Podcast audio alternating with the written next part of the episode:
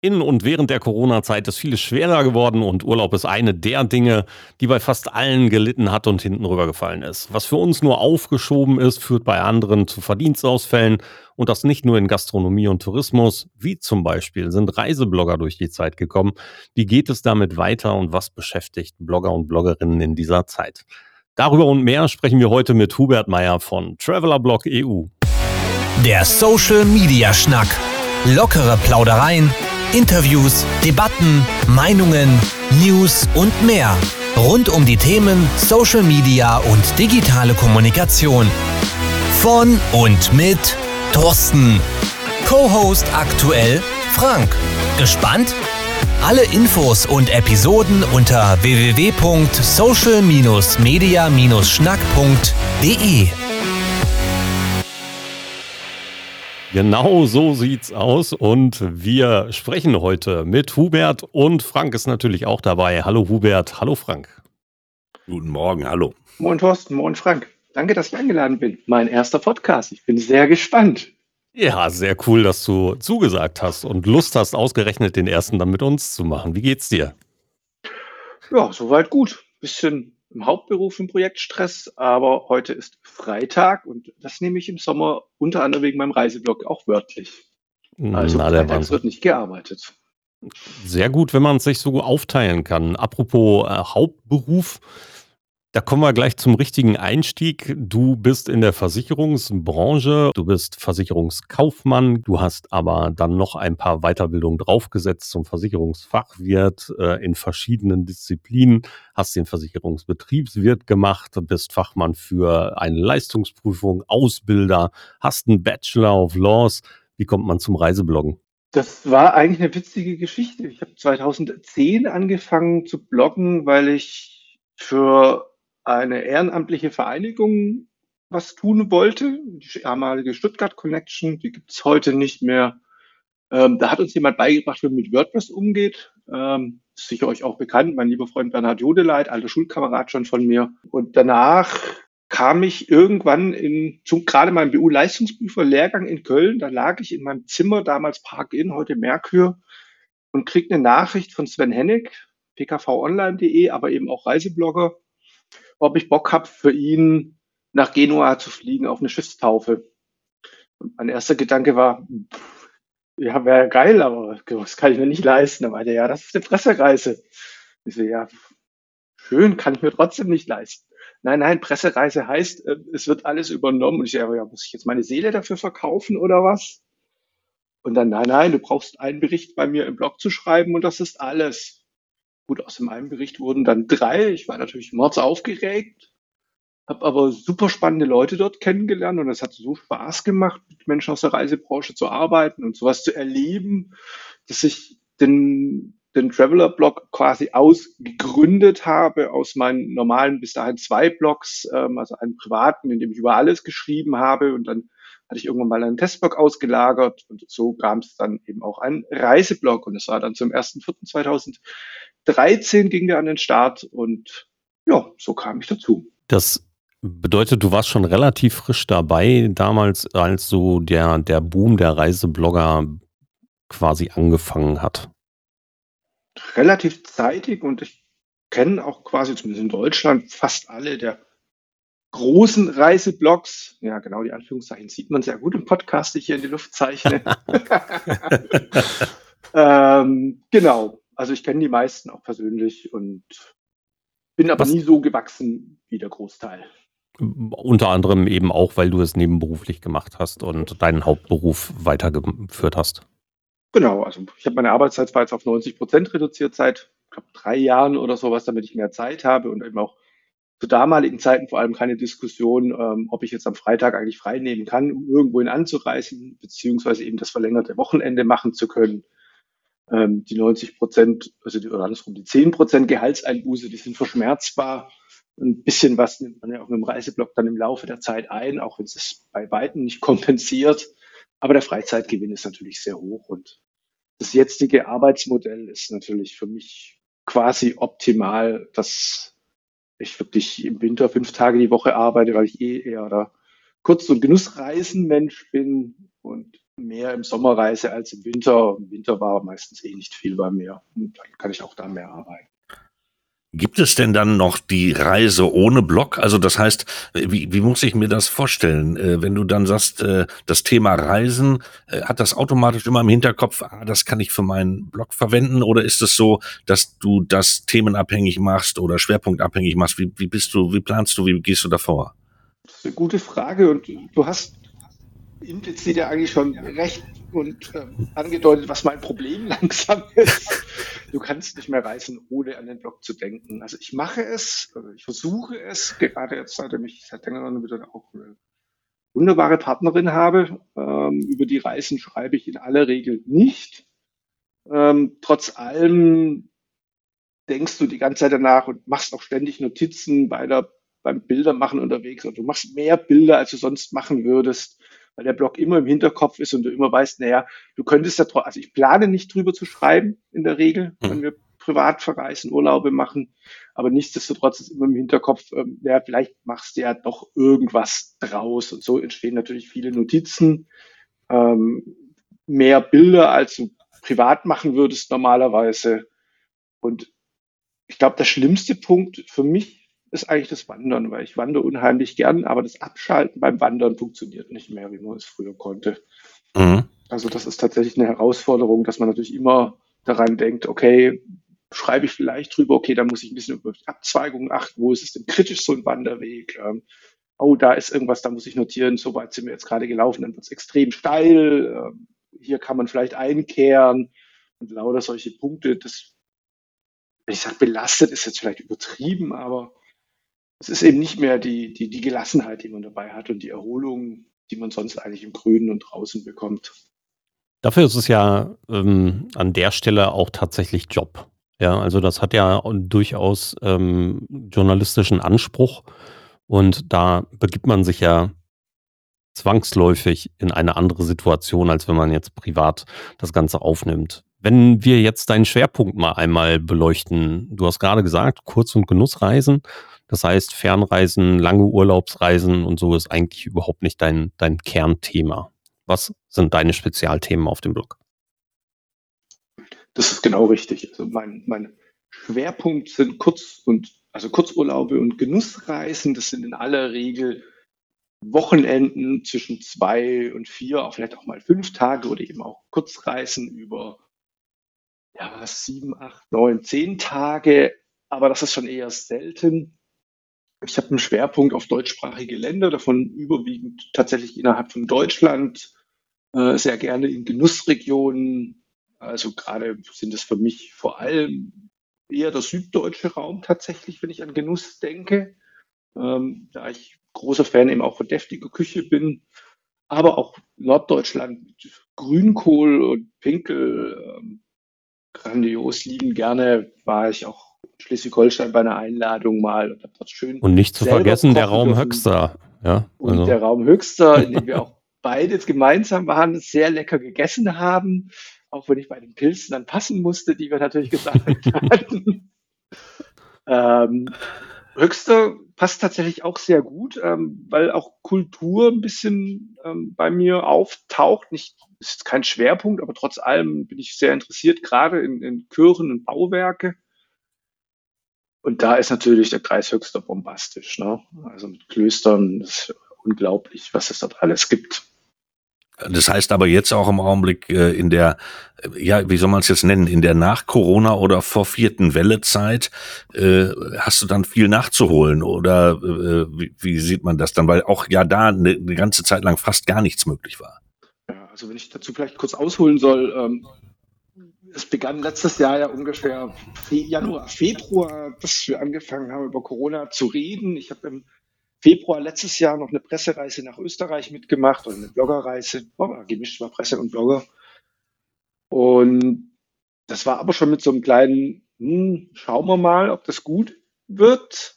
War wunderschön, war toll und auch perfekt auf das Thema Genuss einzahlen übrigens. Ähm,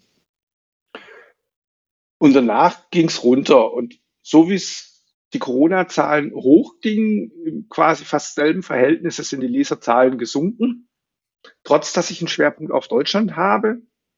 Ähm, Ich war aber tatsächlich selber quasi gar nicht mehr unterwegs, also wenn dann nur im, hier im Umfeld, also rund um Stuttgart auf dem Remstal, Weinbergwanderungen und solche Sachen, aber auch relativ wenig, weil wir nach wie vor natürlich versucht haben, Menschen weitgehend zu meiden. Also wir sind vielleicht auch ein bisschen übervorsichtig, auf jeden Fall auch gut durch die Zeit gekommen. Und das geht, klar, Menschen drücken und hier kleinen Whisky mit Thorsten an der Bar trinken, solche Dinge fehlen sehr. Äh, aber insgesamt psychisch alles gut. Ähm, deswegen gibt es jetzt auch aktuell kein wirkliches Nachholen. Ähm, noch ist das nicht ganz so einfach, finde ich. Ich gehe jetzt demnächst wieder auf eine Pressereise nach oder eine Bloggerreise nach Salzburg äh, für ein langes Wochenende. Aktuell sehen die Zahlen ja auch wirklich gut aus noch. Und, aber ich werde jetzt nirgends aktuell hingehen, wo viele Menschen aufeinandertreffen. Ich werde keine Städtetrips machen, in denen äh, so Menschenansammlungen üblich sind. Also die Stuttgarter Königstraße würde ich ja auch jetzt aktuell gerade nicht hin, wenn mich nicht irgendjemand dazu zwingt. Ähm, aber ja, natürlich ist es ein bisschen nachholen im Sinne von, das alte Leben kehrt langsam ein bisschen zurück. Ähm, ich überlege mir, welche, welche Reisen ich machen kann. Ähm, aber nichtsdestotrotz werde ich natürlich nicht jedes Wochenende jetzt deswegen ähm, auch nicht in einem Zug sitzen. Vielleicht auch das, weil die letzten 15 Jahre habe ich alles mit dem Zug gemacht. Ähm, auch das habe ich mir natürlich wirklich jetzt tatsächlich auch nach 15 Jahren wieder ein Auto gekauft und werde eben auch nach Salzburg mit dem Auto fahren und war letztes Jahr dann auch später nochmal auf einer Reise in Bad Neu-Altenreuth in der Oberpfalz und auch dafür dann mit dem Mietwagen. Mhm. Aber die Leserzahlen sind tatsächlich über Corona bei 80 Prozent eingebrochen, ähm, so April rum, wo es dann also März, April, als es wirklich kritisch war letztes Jahr, also als die Sorgen auch extrem bei allen ja da waren und gewisse Bewegungen noch nicht so laut waren. Und man hat dann aber schön, also man kann in meinem Blog an den Leserzahlen tatsächlich die Corona-Wellen sehen. Es ging mhm. dann wieder hoch. Es hat sich so ein bisschen erholt, nicht ganz. Also ich hatte in Spitzenzeiten bis zu 30.000 äh, äh, Seitenzugriffe am Tag, also nicht ähm, keine Uniques, aber äh, Seiten, die aufgerufen worden sind. Das Maximum aber tatsächlich so im Schnitt waren zu 20 in der Hochphase. Und das ging dann halt wirklich runter auf, keine Ahnung, sehr wenig. Ähm, Habe ich am Tag gesagt? Ich meine im mhm. Monat. Okay. Im Monat natürlich, Verzeihung. Das wäre das wär, das wär toll. nee, also 20.000 im, im Monat und ging dann wirklich runter auf 4.000, 5.000. Oh je, oh je. Immer wieder mal hoch auf 10, 15, wenn so die Wellen quasi auf ihrem Tiefpunkt waren, dann wieder runter mit der nächsten Welle. Wie hat sich denn während der Zeit die Kommunikation mit deinen Partnern ähm, für dich verändert? Also natürlich waren viele Partner sicherlich auch, so wie, wie viele andere Branchen, dann in so einer Art Schockstarre, erstmal alles abgesagt, erstmal ähm, ein bisschen Ruhe einkehren lassen. Ähm, gab es da trotzdem Kommunikation oder wie habt ihr versucht, diese Kommunikation aufrechtzuerhalten? Weil gerade solche partnerschaftlichen Beziehungen, Relations müssen ja Dauer gepflegt werden. Die kann man ja nicht einfach mal monatelang pausieren. Ja, also zum einen, die Newsletters sind nicht wirklich weniger geworden, um mal den, den allgemeinen Teil abzuhandeln. Ähm, also die Destinationen haben natürlich sehr auch auf dem Laufenden gehalten, wie der aktuelle Stand ist. Und eben je nachdem, welches Land es war, auch weiterhin zu Pressereisen eingeladen. Äh, also Österreich hat, also die Destinationen in Österreich, muss man besser sagen, oder Agenturen in Österreich haben auch weiterhin fleißig eingeladen. Aus der Tschechei kamen lange Einladungen, bis es extrem hochgeknallt ist. Und für mich persönlich halte ich natürlich den Kontakt sehr stark, trotz allem über Facebook, über Facebook-Nachrichten, mal über gelegentliche Mails, über teilweise auch LinkedIn oder Xing, über die Geburtstage und danach kommt man kurz ein bisschen ins Gespräch. Aber es ist jetzt kein gezieltes Kontakt halten, indem ich mir irgendwie einen, Plan mache, wo ich sage, okay, mit dem oder der muss ich mindestens dreimal im Jahr gesprochen haben. Das ergibt sich lose, auch wenn man irgendwelche anderen Beiträge eben gerade bei Facebook so oder LinkedIn sieht von irgendjemand, dass man dann eben wieder mal mit den Leuten spricht oder im Instagram natürlich eben auch, ähm, dass man da mal eine Nachricht kriegt und wie läuft es bei euch eigentlich und Läuft es jetzt gerade so langsam wieder an oder gibt es, gibt es einen spürbaren Trend? Ja, also die, die Masse an Presseeinladungen, Pressereise, Bloggerreisen-Einladungen, die explodiert gerade in meinem Postfach. Das ist sehr spannend. Wenn du äh, Einladungen kriegst, wenn du äh, dich entscheidest, was du machst, äh, Hubert, was sind die Kriterien? Wonach entscheidest du? Wie wählst du aus? Ja, zunächst natürlich nach, nach meinen Schwerpunkten, also Kurzurlaube, Genussreisen. Das heißt also erstmal überwiegend äh, Einladungen in Deutschland und angrenzende Länder, gerne auch eben zum Beispiel in Schottland, wo ich auch hoffentlich bald mal mit Thorsten hinfahre und schönes Drum Whisky genieße. Da war Nächstes ich tatsächlich auf einer kleinen Bloggerreise mal, wo wir zu zweit fahren und in Luxusunterkünften mit einem Luxus-Van durch Schottland gereist sind, mit, ich glaube, elf oder dreizehn Flaschen Whisky in diesem Van versteckt von dem Fahrer und Guide. Sehr geil. Ähm, ansonsten gucke ich danach, dass die Reisen entweder individuell sind, also alleine oder mit meiner Partnerin. Ansonsten kleine Gruppen, also irgendwo bei acht bis zehn ist irgendwo Schluss. Äh, Ausnahmen können es natürlich mal geben, gerade, was weiß ich, eine Pressereise mit Maritimshotels, wo auch dann ähm, äh, Partner mit dabei sein dürfen. Die werden ein bisschen größer, sind aber immer ein sehr angenehmer Rahmen sehr, sehr gute Gesellschaft. Man sieht sich wieder, das ist auch immer wieder schön. Und ansonsten nehme ich tatsächlich auch gerne Einladungen an in Gebiete, die mich auf den ersten Ton, auf der ersten Spur gar nicht reizen. Ähm, es ist nämlich immer wieder spannend, was man dabei kennenlernt, was man nicht auf dem Schirm hatte in Deutschland. Und wirklich, ich bin ganz ohne Witz so sehr schon überrascht worden, wie spannend manche Gegenden sein können. Das Beispiel ist zum Beispiel Höchster, äh, wo auch du, Thorsten, mich ja damals dafür ähm, vorgeschlagen und ausgewählt hattest für die Reise. Da wäre ich im Leben privat nie hingefahren. Ne? Also das hatte ich nicht auf dem Schirm, nicht weil es nicht schön ist, sondern da wäre ich nicht auf die Idee gekommen. Und es ist ja unglaublich, was für tolle Klöster es dort gibt, äh, wie nett die Menschen sind, wie gut man dort essen kann. Genau. Und kochen lernen kann. Ja. Und kochen lernen kann und sogar wild schneiden. Ja. Also nicht nur wild schneiden, sondern auch wild schneiden. Wildfleisch. Okay, gut, ihr habt es jetzt. Äh, gibt es, wenn du so unterwegs bist, äh, die, die, klassische Ausrüstung, die du bei dir hast? Ich weiß das immer, dass es bei uns immer Riesendiskussionen gab, wenn ich meine äh, uralte Kameraausrüstung mit äh, 15 Kilo eingepackt hat und habe und alle dann gesagt haben, ach, jetzt nimmt ihr das Zeug schon wieder mit, was dann auch irgendwann lästig war. Gibt es so die Standardausrüstung, die du dabei hast, wo du sagst, das ist für mich das, was ich brauche, was ich haben muss, oder wie, wie gehst du davor? Kannst du Tipps geben? Tipps wird wahrscheinlich ein bisschen schwieriger. Äh, tatsächlich hat sich das stark gewandelt. Zu Beginn war ich immer auf der Suche nach der perfekten Systemkamera, die ultra weitwinklig ist, aber auch einen tollen Zoom hat und habe dann immer zwei, drei Objektive auch noch mit mir rumgeschleppt. Ich muss gestehen, seit zweieinhalb Jahren bin ich quasi nur noch mit dem Smartphone unterwegs, ähm, habe aber auch das Smartphone damals unmittelbar nach der Kamera ausgewählt, dass die das konnte, was mir wichtig ist, nämlich vor allem lichtstark auf dem mhm. Handy. Ähm, das war damals das Huawei Mate 20 Pro. Bin nach einigen Jahren iPhone weggewechselt, auch deswegen, weil zu diesem Zeitpunkt die iPhone-Kameras bei schlechterem Licht leider ein extrem mieses Bild gegeben haben. Das dürfte sich jetzt gebessert haben, so wie ich das sehe, dürften die durchaus sehr gut geworden sein. Ähm, seit zwei Wochen ist es jetzt ein Siemens, nein, ein Samsung, ein Samsung S21 ähm, Pro. Ich glaube Pro, nee, Plus heißt es genau. Ähm, macht tolle Bilder, natürlich auch ein bisschen übersättigt, wie manche das so gerne machen. Also so grün ist dann halt irgendwie ähnlich wie Thorstens Kopfhörer, die ihr nicht sehen könnt. Also da gibt es sehr seltsame Farben teilweise.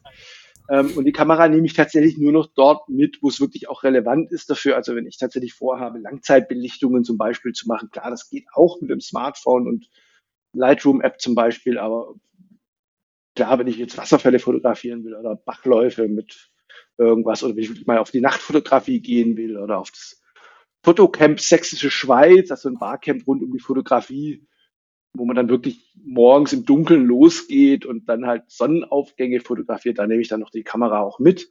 Aber grundsätzlich reicht mir das Smartphone mittlerweile vollkommen aus. Inklusive Stativ, Fernbedienung oder Nein. Zusatzmikro oder Tastatur oder Nein. oder oder. Alles? Nein. Das Einzige, was natürlich immer dabei ist, wenn ich auf länger auf Tour bin, ist noch eine Powerbank sicherheitshalber. Mhm. Und die wird auch gebraucht. Ich habe es jetzt gerade gemerkt mit dem neuen Telefon. Viereinhalb Stunden wandern und ich war bei 30 Prozent, weil im Hintergrund natürlich die Strecke mitgetrackt wird über Komoot und dann viele Bilder und Evernote, mit der ich meistens meine Notizen dazu eben mache, frisst relativ viel Akku in dem Moment natürlich, weil ständig das Display auch an ist. Das rattert natürlich für eine Runde, deswegen habe ich auch jetzt gerade nochmal eine neue leichte Powerbank bestellt, die mit 10.000 Milliampere dann aber auch Reicht. zwei, drei Tage halten sollte. Das heißt also auch ohne Block unterwegs, ähm, ohne Stift oder beziehungsweise nur für den Notfall und ansonsten wirklich nur mit dem Smartphone. Alle Notizen, Eindrücke, alles, was du so während einer Wanderung oder einer Tour ähm, für dich merken musst, geht dann ins Handy. Geht alles ins Handy. Ich bin nach wie vor noch am überlegen, ob ich nicht sogar ein Mini-Diktiergerät wieder reaktiviere, das ich noch irgendwo habe und das die Eindrücke darüber festhalte. Wobei ich noch nicht weiß, wie ich meinen Workflow danach gestalten könnte. Ähm, ich finde es Mhm. anstrengend, wieder zu hören und ich schreibe dann nicht schnell genug dazu mit als Adler, Such, Drei-Finger-System, Mensch. Ja, Wie veröffentlichst du, Entschuldige, wie veröffentlichst und publizierst du danach? Also setzt du dich abends hin und fängst an vorzuschreiben, äh, Bilder zu bearbeiten oder ähm, kommst du erst gemütlich wieder zu Hause an, verarbeitest die ganzen Eindrücke und produzierst dann? Das ist extrem unterschiedlich. Es gibt keine Regel. Also wenn ich viel Zeit außenrum habe, also auch vorher, setze ich gerne ein Rolling vorher auf, also indem ich quasi schon versuche, mal den Titel grob vorzuschreiben. Der kann sich aber auch ändern mit den Eindrücken, die sich ergeben, ähm, indem ich alles Wissenswerte über eine, wenn es eine Wanderung ist, zum Beispiel eben schon erfasse, also sowas wie Streckenlängen, Höhenmeter, ähm, Einkehrmöglichkeiten, die irgendwo auch schon genannt sind, Startpunkt und solche Dinge, dass sie einfach schon mal da sind, dann ist der Einstieg auch natürlich leichter, wenn man schon die gewissen Fixdaten hat. Ähm, bevorzugt versuche ich das tatsächlich am Abend oder am Nachmittag, je nachdem eben, wann ich zurück bin, gleich zu schreiben. Insbesondere, weil die Eindrücke natürlich besonders frisch sind. Ähm, die Gefühlslage unterwegs, die Geräusche auch noch im Ohr sind, Gerüche im Ohr sind tatsächlich da. Ich versuche auch die zu notieren, aber viel ist so selbstverständlich, das notiert man einfach gar nicht und im Nachhinein merkt man sich dann auch nicht sonderlich lange. Also es geht sehr schnell weg. Ähm, was ich aber immer mache beim Schreiben und das verlangsamt meinen persönlichen Workflow natürlich extrem. Ich hangel mich an den Bildern entlang. Also ich habe quasi die Bilder in der zeitlichen Reihenfolge und anhand denen fällt mir in der Regel noch viel mehr ein, als in meinen Notizen steht. Also ohne Bilder wäre ich in meinen Texten lost. Und es ist auch eine Regel für mich, dass meine Berichte extrem viele Bilder tatsächlich haben. Das ist natürlich nicht unbedingt gut für meine Google-Rankings, wenn es um die Ladezeit geht. Ähm, nichtsdestotrotz bin ich der Meinung, dass Menschen sich selber einen Eindruck machen können sollen und nicht nur von der Schreibe eines, eines Schreiberlings, eines Bloggers, eines Journalisten abhängig sein sollen, der das alles in seinen Worten ausdrückt, sondern Menschen Mhm. sollen auch tatsächlich ein Zimmer sehen in dem Hotel. Und es gibt zum Beispiel bei mir immer ein Bild, egal wie furchtbar es aussieht, der erste Blick ins Zimmer. Also was sehe ich, wenn die Türe aufgeht, ob die Fensterläden zu sind, ob es dunkel ist da drin. Den ersten Blick ins Zimmer gibt es bei jedem Hotel immer, egal wie luxuriös oder wie einfach und wie schlecht es ist. Mhm. Diese ganze, ganze Situation rund um eine Reise begleitest du oftmals auch in den sozialen Medien. Also mit Stories oder mit, mit Bildern, mit Kurz, Kurzposts, die in den sozialen Medien dann dabei sind. Du nimmst uns diverse Male mit auf dem Weg ins Zimmer. Ja, also wo dann kurz beschrieben wird, was da Ja. alles da ist, zeigst so einen Rundumblick. Ähm, diese ganze weitere Berichterstattung dazu, dieses Live, dieser Ad-Hoc-Moment, Ist der für dich standardisierbar? Ist das etwas, was du sagst, das mache ich auf jeden Fall im Vorfeld, da hast du es schon im Kopf? Oder ist das was, was du sehr spontan aufsetzt und sagst, das müssen die jetzt da draußen unbedingt sehen? Tatsächlich lasse ich ja die Menschen sehr gerne an meinem Leben teilhaben, wie man auch bei RTE ja auch sieht, wo ich meinen täglichen, äh, meinen wöchentlichen Bericht veröffentliche, was ich jede Woche gemacht habe und gegessen habe. Für mehr Maultaschen in der Timeline, genau. Und kein Tag ohne Balkon, genau. Maultaschenliebhaber bin ich ja auch.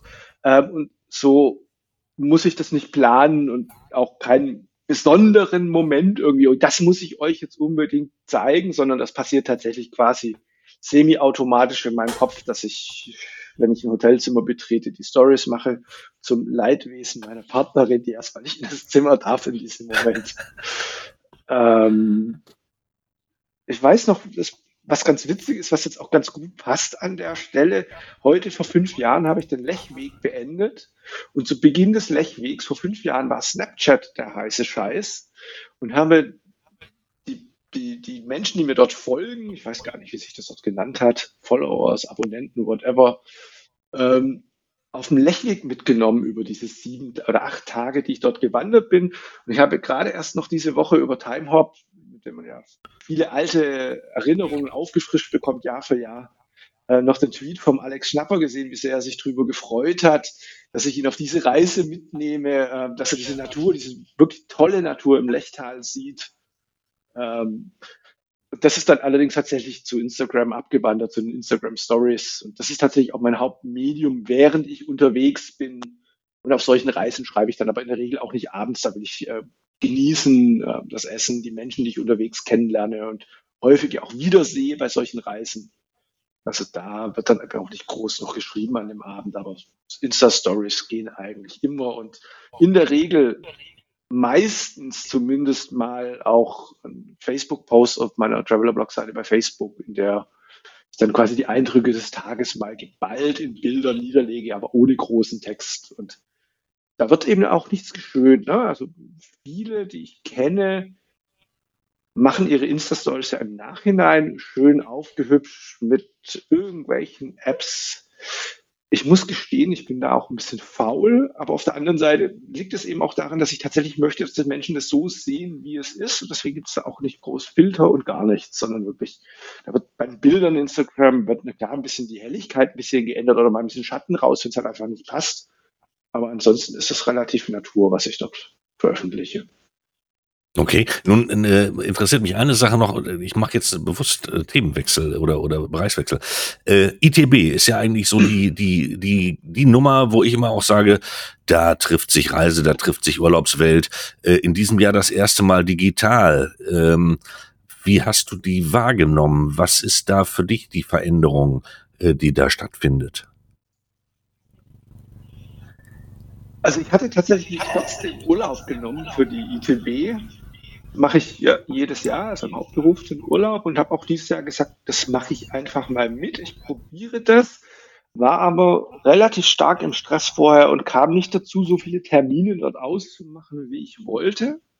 Äh, ich war sehr neugierig, vor allem digital, was für eine Plattform sie schaffen, ähm, ob sie so ausgelegt wird, die Plattform, dass sie auch künftig nutzbar ist für die Menschen, die vielleicht mal nur einen Tag vor Ort dabei sein können oder eben gar nicht reisen können.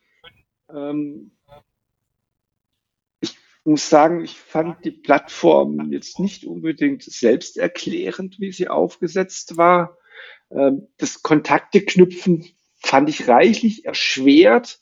Also die, die, die Navigation innerhalb der Kontakte und eben Weitersuche, die Kontakte der Kontakte, wo man dann sieht, okay, ja, den kenne ich ja auch und der wäre ganz interessant, den schreibe ich mal an. Ähm, die Termintreue, muss ich sagen, war nicht unbedingt sehr hoch.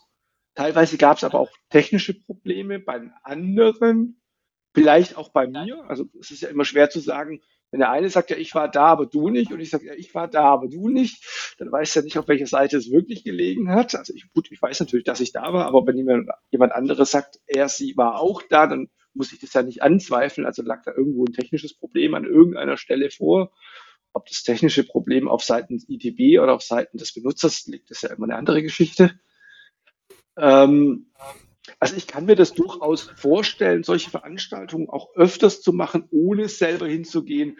Aber tatsächlich fehlt natürlich das spontane Netzwerken, das Vorbeilaufen an den Ständen, ähm, wo man jemand sieht. Und ich weiß nicht, wenn ich jetzt schon wieder abschweife, aber wenn ich mir überlege, früher, also ich gehe seit vielen Jahren auf die CMT, die hat ja dieses Jahr auch digital stattgefunden, die Motortouristik in Stuttgart. Da gehe ich ja schon seitdem ich ein Kind bin mit meinen Eltern hin und war dann später jahrelange Preisausschreibensammler, habe also richtig Kleber dabei gehabt, um möglichst viel zu gewinnen.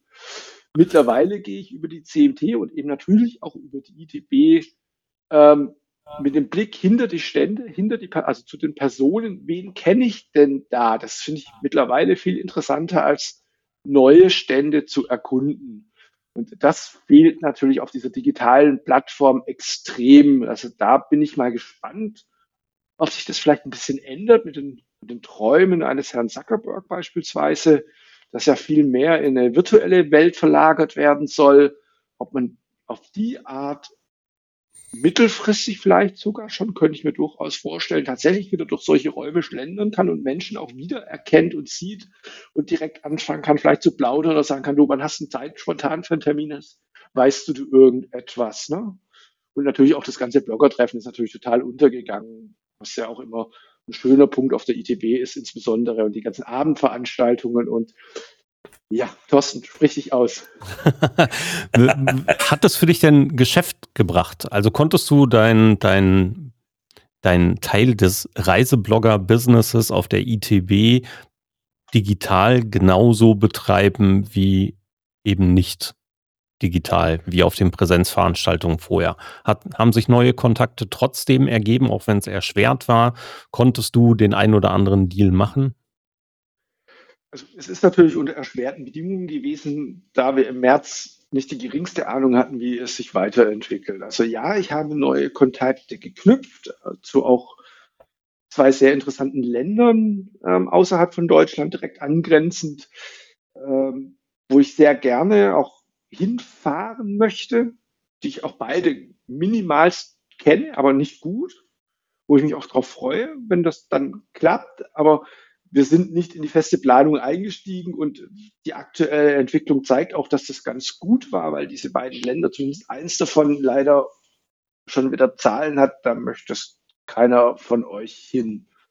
Ähm, ja, also die Gespräche waren sehr positiv, die waren sehr angenehm, ähm, wurden auch per Mail im Nachgang fortgeführt, übrigens auch schon 2020, ähm, wo es ja eigentlich noch live geplant war und die Termine ja alle vereinbart viele Termine natürlich vereinbart waren, wo man sich dann im, Mail, im Nachgang per Mail, per Videochat, per Telefon ja trotzdem abgesprochen hatte, wo dann eben natürlich leider nichts draus geworden ist, aber nichts, nicht weil die nicht wollten, sondern weil natürlich alle gesagt haben, sowohl Destination als auch ich, äh, das passt jetzt gerade einfach nicht. Ne? Das Risiko wollen wir einfach nicht eingehen und du kannst einfach eben auch nicht wirklich planen, wenn du sagst, hier reservier irgendwas und dann ist es am nächsten Tag wieder zu. Also ich kann nicht klagen, ähm, außer dass ich selber zu wenig Termine gemacht habe, woran ich ja selber schuld bin. also es geht, aber es ist halt nicht ganz so schön, obwohl ich der Digitalmensch bin und oft auch lieber Menschen lieber digital sehe als persönlich im Sinne von, du kannst heute jemanden in Berlin treffen, morgen in Hamburg, übermorgen in Österreich und zwei Stunden später aber auch dann doch nochmal jemand aus Schottland. Mhm. Das ist, mhm. Wie viel Zeit, wie viel Zeit nimmt Kommunikation für dich in Anspruch heute? Welche Art von Kommunikation meinst du an der Stelle, Thorsten? Ja, die digitale. Also solche, solche Dinge, die rund um die, deine Blogger Aktivitäten ähm, im Netz stattfinden. Also alles, was Snapchat, Instagram Story, Facebook und Co. inklusive Bloggen, diese, diese Wochenrückblicke, die du auf deinem privaten Blog machst, das Reisebloggen an sich, das äh, Community Management, das vielleicht Kommentieren auf anderen Blogs, das Lesen auf anderen Blogs, das Teilnehmen an digitalen Veranstaltungen, die nicht mit deinem, deinem Kernberuf zu tun haben. Wie viel Zeit deiner Freizeit investierst du in diesen Teil der Kommunikation? Das ist natürlich schwer zu schätzen. Ich müsste zu eigentlich mal die Bildschirmzeiten mir angucken, aber die lassen sich so schwer matchen über alle Geräte, die ich habe. ich würde mal einfach pauschal sagen, unter 20 Stunden die Woche werde ich es nie schaffen. Ich würde eher sagen 30 bis 40. Und je nachdem, wo ich unterwegs bin, kann das natürlich auch mal noch mehr werden. Also an meinem Wochenbericht, wo ich immer denke, naja, eigentlich müsste der eine halbe Stunde schon runtergerattert sein. Ich meine, wenn ich es realistisch betrachte, sitze ich da auch zwei, drei Stunden teilweise dran. Manchmal braucht man ähm, ja schon eine halbe Stunde, um ihn zu lesen. Ja, merkst du was? nee, und wenn ich einen Reisebericht schreibe, also gerade jetzt, bestes Beispiel, letzter Wanderbericht, und jetzt ist ein Wanderbericht über eine 14 Kilometer Wanderung, jetzt ja nicht unbedingt äh, ein, ein Mega-Roman, aber nichtsdestotrotz habe ich die Zeit tatsächlich zusammengezählt und das waren, glaube ich, sieben Stunden oder acht Stunden, an dem ich insgesamt dann dran gesessen bin, äh, nur Bilder übertragen, Bilder in der Größe anzupassen, die Farben innerhalb der Bilder einigermaßen zu nivellieren, ähm, die Bildbeschreibungen dann, die Texte zu schreiben, fünfmal nochmal drüber lesen, trotzdem Rückmeldungen danach zu bekommen, wie viele Fehler noch drin sind. Die sehe ich in den eigenen Texten ja nicht. Und dann natürlich das ganz normale tägliche mit je nachdem, Instagram, Twitter, Facebook, vor allem Facebook-Gruppen sind natürlich für mich ähm, eine sehr gute Quelle, A, Kontakte auch zu halten, aber eben natürlich auch zu erfahren, was in der Reiseblogger-Welt los ist oder auch in anderen Bereichen, die für mich hier interessant sind. Instagram schaue ich viele Stories an, um zu gucken, wo reisen andere lang und eben auch die Kontakte weiter zu pflegen. Äh, und dazu kommen schöne Corona-Veranstaltungen, also Veranstaltungen, die erst durch Corona entstanden sind.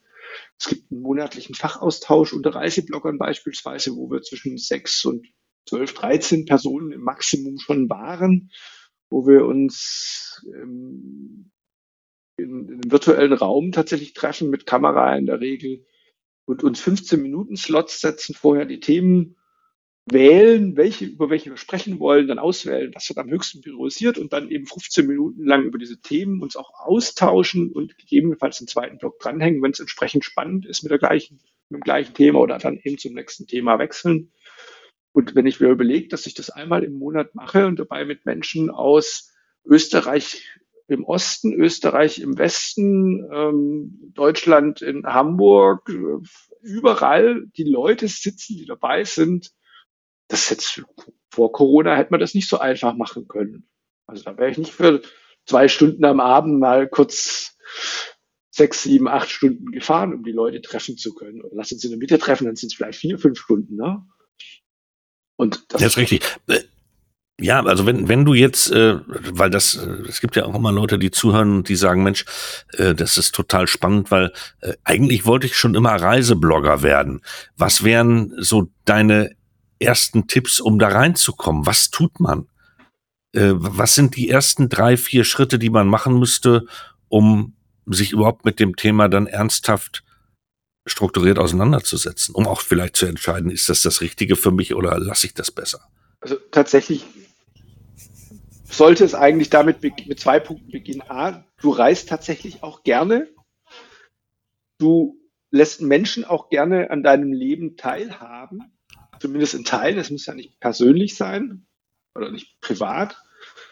Ähm, aber du sollst ja auch über deine Motivation klar werden. Also warum möchtest du denn jetzt eigentlich einen Reiseblog haben? Also wenn du der Meinung bist, du wirst damit reich, dann kann ich diesen Gedanken leider sehr schnell ein, ja, den Garaus machen. Ich glaube, das wird so in der Regel nichts. Das ist zwar nicht ausgeschlossen, aber wie gesagt, meine 10 Prozent, äh, die komme ich nicht über den Reiseblog rein, trotz dass ich das seit vielen Jahren mache. Ansonsten der Einstieg tatsächlich setzt dir eine einfache WordPress-Seite aus oder ein anderes Content-Management-System deines Vertrauens. Aber WordPress ist einfach der Standard bei den meisten und überhaupt im Netz bekanntlich, glaube ich. Ich glaube, die Hörer hier wissen das, dass es einfach das größte Content-Management-System ist verliere dich nicht darin, zu viel in Details und in Design. Fang erstmal an, schreib Beiträge und dann sieh zu, dass du gerade in, in, Social Networks deines Vertrauens in der Regel allerdings tatsächlich, glaube ich, am stärksten auf Facebook, du Gruppen findest, in denen andere Blogger sind und vor allem Reisebloggergruppen und tausch dich dort aus, lese ein bisschen mit, worüber wird denn diskutiert. Ähm, dort kriegst du so viele Antworten auf Fragen, die du, die dich beschäftigen. Wie gehe ich damit um, wenn ich die erste Einladung zu einer Pressereise bekomme? Wie, was mache ich, wenn ich das und das Problem in dem Blog habe? Also es ist ja sehr vielfältig, was dort gefragt wird und über was sich dort ausgetauscht wird. Und im Prinzip gibt es ja in dem Bereich keine dummen Fragen. Wenn man das das erste Mal macht, ist alles neu und man kann es nicht wissen. Und ich bin auch sehr dankbar, dass ich eine Art Mentor damals bekommen habe für mich oder gefunden habe, ähm, der mir wirklich sehr geholfen hat. Und gerade mit diesen Fragen wie, oh Gott, ich habe meine erste Einladung bekommen, was mache ich denn da? Was, wie verhalte ich mich denn da? Muss ich da irgendwas beachten? Oder eben auch so banale Fragen, weil du die ITB angesprochen hast. Was ziehe ich denn auf die ITB eigentlich an? Wenn du noch nie dort warst, muss ich da im Anzug hingehen? Wie ist diese Messe eigentlich? Gehe ich in Flipflops und Shorts? Ähm, und es war natürlich sehr spannend, wenn du dann die Tipps bekommst von Anzug bis geh wie du willst. Und wenn du in einer kurzen Hose hingehst, gehst du in einer kurzen Hose hin. Es geht doch um dich, wie du für deinen Blog auftreten möchtest. Und eben auch das finde ich wichtig. Ähm, und das betrifft auch ein bisschen die Frage, wie man einsteigt. Mach wirklich das, was du willst und nicht das unbedingt, was andere dir sagen, was wichtig wäre, was toll ist, äh, was du unbedingt machen musst. Denk drüber nach, ja, natürlich. Aber es ist vollkommen klar, dass wenn dein Schwerpunkt, den du da setzen möchtest, weil du privat sowieso schon immer in ein Luxushotel gehst, wenn du dann vielleicht in Sandalen, ähm, zerrissener Jeans und ähm, Top ankommst, ne? Genauso wenig, wie es vielleicht nicht unbedingt der Backpacker-Style ist, wenn du dann im Anzug oder womöglich im Smoking auf so einer Messe rumläufst. Das passt dann halt genauso wenig. Jetzt ist man als Blogger ja nicht nur jemand oder auch als Bloggerin natürlich selbstverständlich ähm, jemand, der schreibt, der fotografiert, der Bilder bearbeiten muss, Videos bearbeitet, Schnitt macht, Licht bedenkt, viele, viele Dinge, die dazukommen. Also es ist ja nicht einfach nur drauf losschreiben und das ist deutlich mehr als einfach nur schreiben. Und selbst das wäre ja schon schwer genug für viele. Ähm, wie mhm. bildest du dich denn weiter? Also wie bleibst du an diesen ganzen Themen dran? Du hast ja, wie gesagt, mehrere Blogs, du hast WordPress im Hintergrund, aber auch das zu konfigurieren hier und da mhm. vielleicht mal programmatisch einzugreifen, ist ja auch eine Sache, die man als Blogger und Bloggerin dann in vielen Fällen zumindest rudimentär selber beherrschen muss. Aber wie bildest du dich weiter? Wie bleibst du dran? Vielleicht um auf den letzten Punkt ganz kurz einzugehen. Also tatsächlich bin ich gar nicht so der IT-Freak. Also ich greife da so gut wie gar nicht ein. Das ist wirklich minimal. Im Zweifelsfall gebe ich mittlerweile wirklich auch lieber Geld dafür aus. Aber auch hier kann ich oft auf mein Netzwerk einfach zurückgreifen, dass ich einfach jemanden fragen kann. Und im Not gebe ich halt mal irgendjemanden auch mal einen Zugang, der halt da mal kurz was macht der Ahnung davon hat und dafür habe ich auch wirklich ein gutes Netzwerk. Aber ansonsten bezahle ich auch dafür. Also manche Dinge müssen einfach sein. Die Weiterbildung selber, ähm, da gibt es mehrere Aspekte. Zum einen bin ich als, als mit bald 50 ja doch durchaus etwas länger auch im Internet unterwegs, wenn auch trotzdem kein Früheinsteiger. Meinen ersten PC mit Internetzugang hatte ich 99, Ende 99. Ähm, aber ich bin ein großer Fan von RSS. Also ich habe einen Feedreader, da würden wahrscheinlich viele Menschen heulen, wenn sie sehen, wie viele Nachrichten am Tag reinlaufen und wie man dann das überhaupt bewältigen kann. Also ich habe am Tag, wenn ich mal einen ganzen Tag nicht reinschaue, sehe ich schon, dass da irgendwas zwischen 200 und 400 neue Beiträge sind unter der Woche. Am Wochenende sind es immer deutlich weniger. Und das sind eben sehr viele Themenbereiche. A, natürlich, was blocken andere Reiseblogger? Ähm, da ist aber eben auch das, was du ansprichst, sehr viel drin in Richtung WordPress. Da ist viel drin in Richtung SEO. Da ist viel drin ähm, in Bezug auch auf, auf Destinationen und ähnliches. Also darüber nehme ich natürlich unglaublich viel mit. Dann haben wir gerade schon angesprochen, den, den monatlichen Fachaustausch unter Reisebloggern. Ähm, ich war in den letzten Jahren auch zweimal eine Woche mit Max Poth unterwegs auf einer SEO-Reise. Also bisher in einer Blogger-WG in dem Fall, wo wir uns dann eben Themen gesetzt haben, am Abend, tagsüber auch unterwegs waren mit sechs, sieben, acht Personen. In Irland und in Dänemark war das. haben uns immer wieder Themen gesetzt, über die wir uns ausgetauscht haben, auch ähnlich wie in dem Barcamp-Style. Barcamp natürlich äh, die letzten zwei Jahre wenig, die ich digital mitgemacht habe, weil auch da natürlich das, das Drumherum einfach zu arg fehlt. Aber es geht und man lernt natürlich trotzdem sehr viel und ansonsten gehe ich auch wirklich sehr viel auf Barcamps. Ähm, dieser offene Wissensaustausch auf Augenhöhe ist natürlich für mich einer der größten Punkte für Weiterbildung dann auch tatsächlich, weil man natürlich oft auch Themen angerissen bekommt, von denen man noch gar nicht weiß, dass sie existieren, dass Lösungen existieren, ähm, mit denen man sich danach im Anschluss dann weiter beschäftigen kann, für die natürlich diese 45 Minuten nicht, nicht ausreichend sind. Aber einmal zu wissen, da gibt es überhaupt irgendwas, mit dem man sich beschäftigen kann, finde ich unglaublich wertvoll bei so etwas.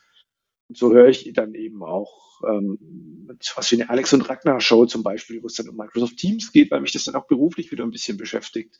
Oder, und jetzt sind wir beim letzten Punkt, und ich weiß, ich rede sehr viel am Stück, äh, Podcasts höre ich auch ohne Ende und mein, auch da ist sehr, sehr viele Feeds drin und ja, da kommt natürlich auch sehr viel dabei raus. Es sind auch viele SEO-Podcasts tatsächlich dabei. Da sind wenige Reisepodcasts dabei, aber auch eben diese Social-Podcasts, wie so ein komischer Social-Media-Schnack habe ich da irgendwo gefunden. ich vermisse übrigens Thorstens äh, privaten Podcast. Da kam ja schon viel zu lange nichts mehr und die Gedankensplitter und Schottland fehlen mir sehr. Wenn da ich das hier einwerfen darf. Da gibt es bald was Neues zu verkünden. Das sage ich jetzt hier noch nicht, aber Frank weiß es schon. Vielleicht gleich im Off. Gut, dann sage ich auch noch nichts. Aber äh, andere Frage äh, oder, oder Frage für mich. Was gibt es denn, Hubert, für dich jetzt noch für Ziele? Was sind jetzt noch die, die Dinge, wo du sagst, das sind die nächsten Sachen, die will ich unbedingt noch machen? Oder das ist noch ein ganz spezielles Thema, was ich eigentlich immer schon auf der Schippe habe, aber was ich äh, noch nicht umsetzen konnte. Was sind da Sachen, die wir erwarten dürfen? Also tatsächlich habe sind meine nächsten Ziele eher privater, semi-privater Natur. Ich möchte, das könnt ihr jetzt nicht sehen, also ihr beide könnt das sehen, die Zuhörer natürlich nicht. Ich werde mich damit beschäftigen, eine Einführung in SQL, ähm, sowohl beruflich, um mit unserer neuen Anwendungslandschaft ähm, auch hinten raus das, was nicht nach vorne machbar ist, ein bisschen vielleicht für mich möglich zu machen. Aber eben tatsächlich auch in Bezug auf WordPress ähm, sehe ich gerade zum Beispiel wieder, dass ich in alten Beiträgen Boxen noch drin habe, die teilweise gar nicht mehr von den neuen Theme, das ich habe, unterstützt werden, wie ich solche Dinge austausche. Ja, Search and Replace über Plugin, ich weiß, das geht, aber eigentlich will ich da nicht allzu viel kaputt machen und auch kein Risiko eingehen. Also will ich da gerne ein bisschen die Datenbank ein bisschen besser verstehen, wie man mit Datenbanken umgeht. Ähm, auf der hubertmeier.de steht ein Relaunch an. Das wird auf der Startseite mal weg vom Blog gehen das wird mehr eine Seite über mich selber, über die, die drei großen Bereiche, die mich in meinem Leben beschäftigen. Also das ist einmal der Versicherungsmensch, das ist der Blogger und das ist der Netzwerker. Nichtsdestotrotz wird es natürlich meinen wöchentlichen Quatsch-Post mit meinem privaten Leben, der viele langweilt, von denen ich viele Rückmeldungen bekomme. Was soll das haben? Musst du jedem erzählen, was du gestern gegessen hast? Das ist mir aber egal. Ich mache das bewusst. Dessen muss man sich natürlich bewusst sein, dass man sich da auch verletzlich gibt letzten Endes. Ähm, da werde ich also was machen und dann steht irgendwann natürlich auch mal der Reiseblock auf der Liste und ich habe mir auch für den Urlaub eine Liste gemacht, was alles ansteht, aber das werde ich natürlich alles wieder nicht schaffen und die Liste ist wieder mal riesig. Also, da waren mir jetzt viel zu wenig Reisen dabei. Ja, Reisen nächste Woche Samstag geht es dann hoffentlich privat in den Urlaub, bevor es dann in sechs Wochen oder in fünf Wochen nach Salzburg geht. Das kann ich ja schon mal anteasern. Da wird es vier Tage nach Salzburg gehen. Und wenn du nach ein bisschen Träumen fragst, was ich gerne machen würde, aber nicht ganz fest geplant ist, so semi-fest, wäre natürlich Thorsten. Schottland. Wir machen das yes, nächstes Jahr. Sir. Distillentour, raus auf die Inseln ein bisschen. Das wäre geil. Wenn das klappen würde, würde ich mich echt mega freuen.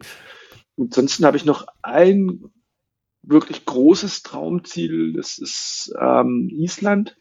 Würde ich gerne mal sehen. Die äußeren Hebriden würde ich gerne sehen. Also mich zieht es auch schon ein bisschen auf Inseln, äh, was damit zu tun hat, dass ich auch sehr gern auf dem Wasser bin. Also mit Kreuzfahrt kannst du mich sowieso immer locken. Ähm, vielleicht kommt es auch aus dem Ursprung mit, den, mit dieser Pressereise zur Schiffstaufe der MSC Preciosa war das damals, 2013. Ähm, wobei ich zugeben muss, kleinere Schiffe sind deutlich angenehmer und ich gehe auch lieben gerne auf ein Linienschiff, auf ein Ausflugsschiff, wo ich dann einfach mal sechs, sieben, acht Stunden an Neckar hoch und runter schippere und mich einfach komplett entspanne und Podcasts höre, rausgucke. Ja. Wir, wir teilen da ein paar, paar Träume. Also nicht nur die äußeren Hybriden, Entschuldigung, nicht nur die äußeren Hybriden, auch ähm, letztes Jahr, nee, vorletztes Jahr war ich noch auf Orkney und ähm, dann auch um Orkney herumgeschippert, ebenfalls mit dem Schiff, da allerdings mit dem alten Traditionssegler, der Eye of the Wind, ja. über 100 Jahre alt. Das war begeistert verfolgt. Ne? Da hast du auch schöne Podcasts drüber gemacht und auch geblockt, wo ich dann deinen Podcast quasi nochmal nachgelesen habe. Das war sehr geil. Das Schiff sieht auch echt toll aus. Ja, war Hammer. Äh, ist aber auch spannend mit den Orkneys, weil tatsächlich bei meinem ersten Mal Schottland, das war eine private Reise mit zwei Freunden, haben wir wirklich über Wochen, stundenlang unsere Reise geplant, Abschnitt für Abschnitt, wie wir fahren werden, was wir tun werden, haben aber nur die erste Nacht sicherheitshalber gebucht, also quasi, weil wir eh abends um sechs, sieben erst gelandet sind. Und sind morgens losgefahren und der Plan war, wenn du auf die Schottlandkarte schaust, wir fahren nach links. Also wir fahren so Richtung Sky. Richtung Westküste, Richtung Sky und da hoch. Wir fahren so und gucken nach rechts oh, das sieht spannend aus, lass uns jetzt erstmal kurz rechts abbiegen. Wir sind dann quasi von Osten oben rüber gefahren, also wir haben nichts gemacht von dem, was wir wollten und wären auch noch spontan fast auf die Orkneys ab, ich glaube, was war das, war das Aberdeen? Ich glaube, ab Aberdeen geht eine Fähre. Ähm, haben aber tatsächlich den richtigen Anleger nicht gefunden, wo wir gucken wollten, ob jetzt noch eine Fähre ablegt. also das war eine total wilde Tour und wirklich so richtig geil mit, wir fahren ja gerade doch die Highlights, oh, ist das schön, am liebsten würde ich einfach mal kurz raus, ein bisschen rumlaufen. Und Frank, der gefahren ist, so nach ungefähr zwei, drei Minuten Vollbremsung, hier ist so eine Nische, wo man trotzdem noch andere Autos aneinander vorbeipassen, wenn man parkt. Und wirklich, man muss sich vorstellen, die Dinger sind ja, diese Berge, die Hills, sind so leicht nass, moosig und sinkt ein. Und wir sind einfach geradeaus eine halbe Stunde so ein Ding hochgelaufen, sind da oben zehn Minuten gesessen, so, Oh, ist das geil. ja, so geht es mir an jeder Stelle irgendwie in Schottland. Das könnte ich da überall tun. In den Highlands. Ja. Highlands ist einfach grandios. Also ich kann nicht so arg mit den Inseln mitreden, deswegen, ja, ich war auf der Isle of Skye, ja, dort genauso, aber bislang habe ich vor allem natürlich die Highlands angezogen. Ja, da haben wir ja einen Podcast gemacht in der Folge mit Wilfried Klöpping, dem Schottland-Berater, der hat ein bisschen aus dem Nähkästchen geplaudert, was Schottland angeht. Das war die Folge 2 hier in der Staffel. Ja, mal gucken, wo es so noch hinläuft. Also, liebe Leute da draußen, solltet ihr Hubert äh, verfolgen wollen in den sozialen Medien, in den Blogs im Internet. Da gibt es zwei Adressen, die ihr euch merken solltet. Das ist zum einen hubert-meier.de, Meier mit AY und auf der anderen Seite Travelerblog EU. Dort findet ihr alle Informationen, nicht nur zu Hubert, sondern auch zu seinen Reisen, zu seinen Aktivitäten. Und wenn ihr ihm ansonsten irgendwo begegnen wollt, findet ihr mit Sicherheit auch die Kontakte in den sozialen Netzwerken. Hubert, ganz, ganz herzlichen Dank fürs Dasein, fürs Plaudern. Ich freue mich drauf, wenn wir uns endlich wieder persönlich begegnen. Und Schottland nehmen wir in Angriff. Mach's gut, bleib gesund. Frank, du auch. Macht es genauso, bleibt gesund. Ich freue mich aufs nächste Mal dann live und in Farbe. Ciao, ciao. Danke, dass ich dabei sein durfte. Das hat mehr Spaß gemacht, als ich befürchtet habe. Ich war ja sehr aufgeregt. Also es war sehr angenehm, mit euch zu plaudern. Und vielleicht einen kleinen Nachschlag noch. Wer live dabei sein will auf den Reisen, der darf mir bei Instagram auf Hubert Meyer zusammengeschrieben, natürlich auch mit AY. Folgen in den Stories, dürft ihr wirklich live dabei sein. Und ansonsten, wenn ich nicht auf Reisen bin, müsst ihr dort halt essen und Bilder aus Stuttgart ertragen. Also die Maultaschenrezepte sind super. Danke, war schön. Gerne. Mach's gut, Robert. Bis bald. Ciao, Bleib ciao. gesund. Ciao. Tschüss. Tschüss. Schluss für heute beim Social Media Schnack. Alle Infos, Episoden und Mitmachende findet ihr unter www.social-media-schnack.de. Ihr habt Vorschläge, Themen, Anregungen? Meldet euch, schreibt, ruft an Wir freuen uns.